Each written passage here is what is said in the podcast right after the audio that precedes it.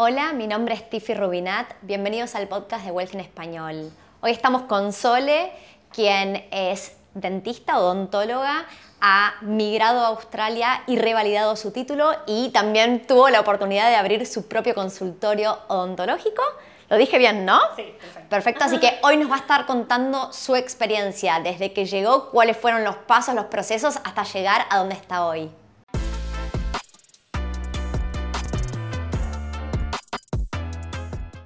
Bueno, contanos, Sole, ¿en qué año llegaste a Australia y con qué visa? Mira, Tiffy, yo llegué a Australia en el 2013 y llegué con la visa de Working Holiday.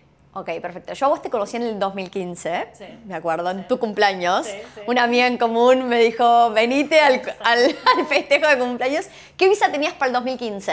Tenía una visa de sponsor. O sea, en el 2014 cambié una visa de sponsor en una clínica odontológica, eh, que es lo que me llevó a la residencia. Buenísimo. ¿Y cómo arrancaste el proceso de validar tu título de dentista y cuánto tiempo te llevó? Mira, el proceso comienza con el assessment de todos los documentos, eh, del, del título de Australia y, to- y la experiencia de trabajo. eh, y después sigue con el, eh, registrándose para los exámenes, que es un examen eh, escrito, un, examen práctico y lleva tiempo. ¿Cuánto tiempo llevó todo este proceso? El, el proceso llevó aproximadamente tres años. Yo comencé en el 2014 y para el 2017 ya tenía todo- todos los exámenes aprobados. Ok, y entonces es por etapas y en general si no terminaste la primera etapa no puedes pasar a la siguiente. Sí, no, tenés que eh, aprobar los exámenes, o sea, aprobar el assessment, aprobar el primer examen y recién podés hacer el segundo examen. De hecho, a mí me llevó eh, el primer examen, me, me tocó hacerlo dos veces, porque uno no sabe eh, qué preguntas te hacen, entonces gracias a Dios después eh, conseguí un grupo en Facebook que un poco me guió cuáles eran las preguntas, eh, de dónde tenía que estudiar. Eh, entonces la segunda vez lo pude pasar exitosamente. Ok, y una vez que pasaste ese examen teórico pudiste ir al práctico. Sí, gracias a Dios, lo pasé de una vez. O sea, ok. Todo se retrasa. Gran tip acabas de tirar que hay grupos de Facebook donde se comparte mucha información muy valiosa. Sí, hay grupos, tanto para odontología para, o para medicina, hay grupos en Facebook y hay también eh, academias que te preparan. O sea, si tenés el tiempo y la plata, lo podés hacer y probablemente vas a tener mayores tips, ¿no? De cómo es el examen. ¿Lo recomendarías? ¿Recomendarías pagar una academia? Sí, yo recomendaría tratar de, de ahorrar tiempo en el proceso. O sea, todo lo que pueda ayudar, yo creo que vale la pena. Contanos cuáles fueron los costos asociados con la validación del título de dentista acá en Australia y cualquier aprendizaje que quieras compartir con la audiencia. El costo aproximado en total fueron unos 10 mil dólares en esos momentos, en el 2014, cuando comencé el proceso. Y son dólares australianos, vamos a aclarar por las dudas. Dólares australianos. Eh, más, si le sumas, si haces algún curso de, de preparación, eh, puede ser más, puede ir hasta 25 mil dólares en realidad el curso de preparación. Pero uno de los aprendizajes en realidad es que vale la pena hacer esos cursos preparatorios, ya sea para el examen eh, clínico o para el examen clínico y, práctico, eh, y escrito.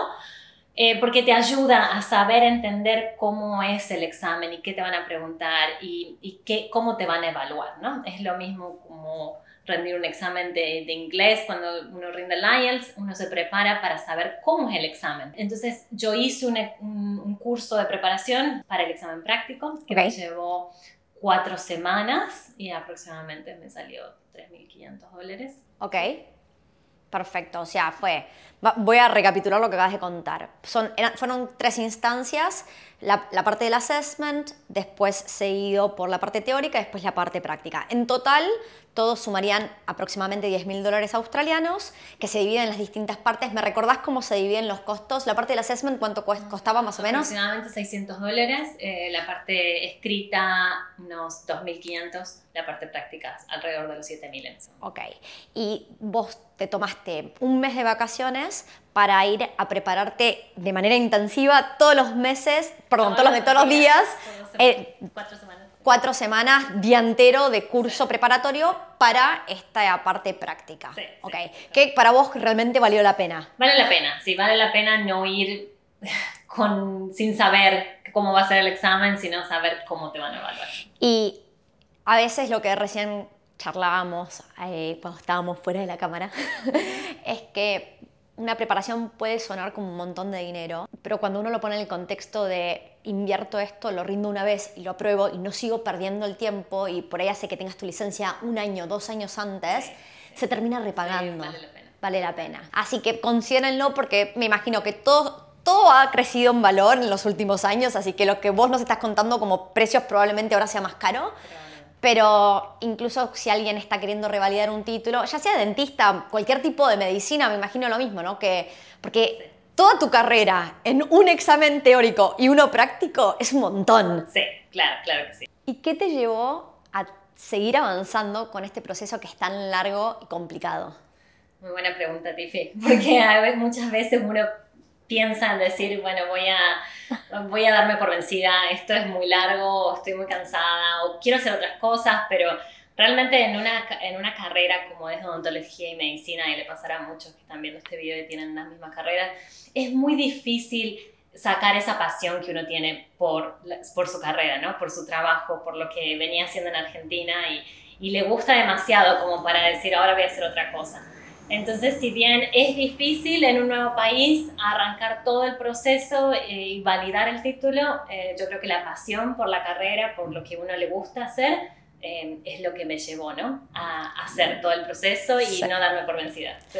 Que me imagino que hubo épocas difíciles de sobrepasar. Claro, sobre todo cuando uno pierde un examen. A ver, es, es un golpe duro, porque uno dice, bueno, yo estudié tanto igual y yo sé, o sea, hice un montón de posgrados allá, ¿cómo puede ser que, que no pase este examen? Pero uno tiene que entender, bueno, esto es un examen y no siempre refleja lo que uno sabe. Y uno tiene que aprender a hacer ese examen, por eso es importante el tema de prepararse. Claro. Entonces vos cuando nos contaste que la parte teórica la rendiste dos veces, Sí. la primera no la probaste y ¿cuánto tiempo pasó hasta que volviste a rendir de vuelta la parte teórica? Y por más que me registré inmediatamente para hacerlo, eh, me llevaron otros ocho meses Claro. para poder conseguir un turno para sentarme. Ah, no habíamos hablado de eso, los turnos. Sí, claro, porque la- ta- tanto la parte eh, teórica con la- como la parte práctica necesitas un turno.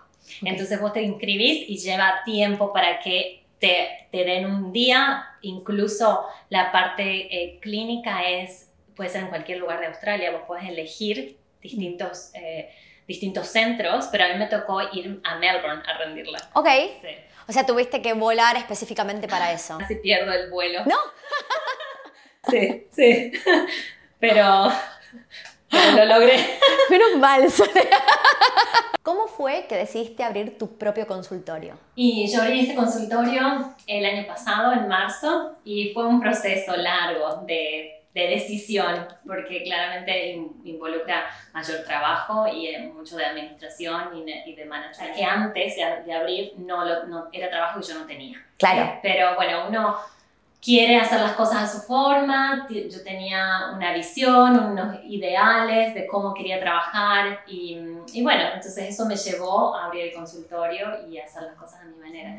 Tu propio consultorio, obviamente, yo siempre digo, no existe la perfección, siempre va a tener lo bueno y lo malo, y tenés más autonomía, más poder de decisión, y viene con cosas que por ahí más responsabilidad, ¿no? Debo ser una buena paciente, porque vengo cada seis meses, yo siento que ya vine múltiples veces acá y solo fue... Claro, exactamente, pero bueno, obviamente antes había ido a, tus, a los otros consultorios donde trabajabas, que no eran tuyos, pero que podías atender ahí. ¿Te parece que fue una buena forma de arrancar, primero arrancar trabajando en otros consultorios que no son tuyos? Totalmente. Es la forma de aprender. Yo creo que de a poco, ir conociendo cómo se manejan distintos consultorios y después cuando uno ya está con la confianza de que puede abrir algo propio, recién tomar ese, ese paso, ¿no? Sí, incluso me imagino, y esto no tengo idea, pero me imagino que las formas de cómo se hacen acá las cosas en Australia versus Latinoamérica son distintas. Sí, sí, totalmente. Hay, regulaciones que uno no conoce, Mm. eh, que son nuevas y que tiene que aprender antes de abrir un- una clínica o una clínica médica o ontológica. Bueno, me alegra que hayas podido lograr este gran, gran objetivo. Algo que no mencionaste antes, que voy a... Esto es porque sé tu historia personal, pero vos hablaste de fueron tres años la validación del título, pero eso no significa que dejaste de seguir haciendo cursos, porque después hiciste ortodoncia, ¿fue? Sí, sí, apenas, yo, soy, yo no me, me, quedo quieta, entonces apenas terminé una cosa quise comenzar con ortodoncia, que era algo que me, me, me había quedado pendiente en Argentina, yo había hecho por en implantes allá. Okay. Entonces acá quería hacer ortodoncia y, y me metí, lo terminé, me llevó dos años igual, lo terminé hace Claro. ¿Y qué, qué sigue? ¿Qué estudio sigue? Sole, contanos. Bueno, ahora el sábado tengo un curso de láser, o sea, sí. Emanuel me quiere matar con los chicos, que se quedan mis hijos con, los, con el padre. Pero sí, no, no dejo de, de prepararme. Bien, me encanta, me encanta. ¿Qué mensaje le darías a una persona que estudió odontología o medicina y está pensando en emigrar? Mi mensaje para esas personas que están ahí y, y tienen ganas de, de, emigrar y revalidar el título es un proceso difícil, es un proceso largo. No piensen que las cosas se hacen súper fácil y que va a ser rápido, no. Vengan con mucha motivación y muchas ganas de, de trabajar y de estudiar, pero es, es posible. A mí cuando yo llegué me dijeron, mira que el proceso es imposible y, y, no fue así. Y uno se da cuenta de que nada es imposible. O sea, si bien requiere trabajo y esfuerzo, nosotros en, en, Sudamérica estamos acostumbrados, ¿no? A ponernos la camiseta y ponernos a estudiar y ponernos a trabajar como... Empujar. A remarla, porque nunca fue fácil en Sudamérica.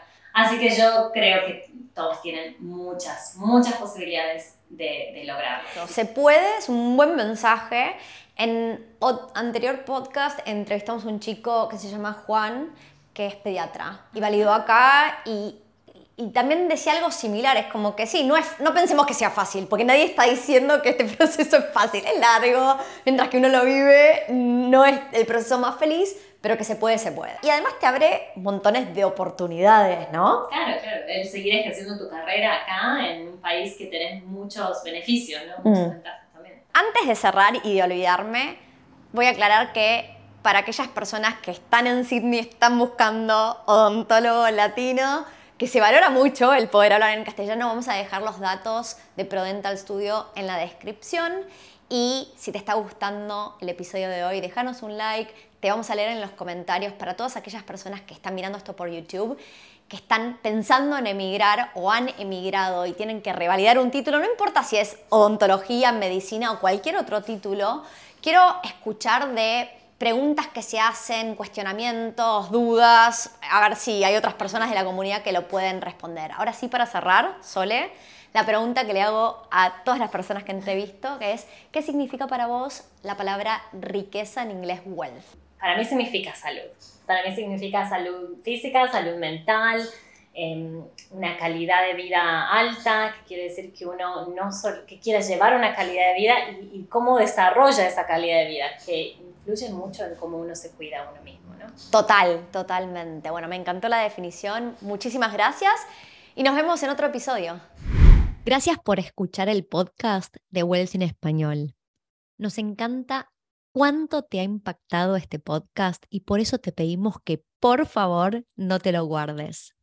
Estamos queriendo crecer la comunidad global de inversores latinos y tu reseña de cinco estrellas en la plataforma de podcast donde nos estás escuchando nos ayuda a que otras personas puedan encontrar este podcast para adquirir conocimiento y empezar a invertir.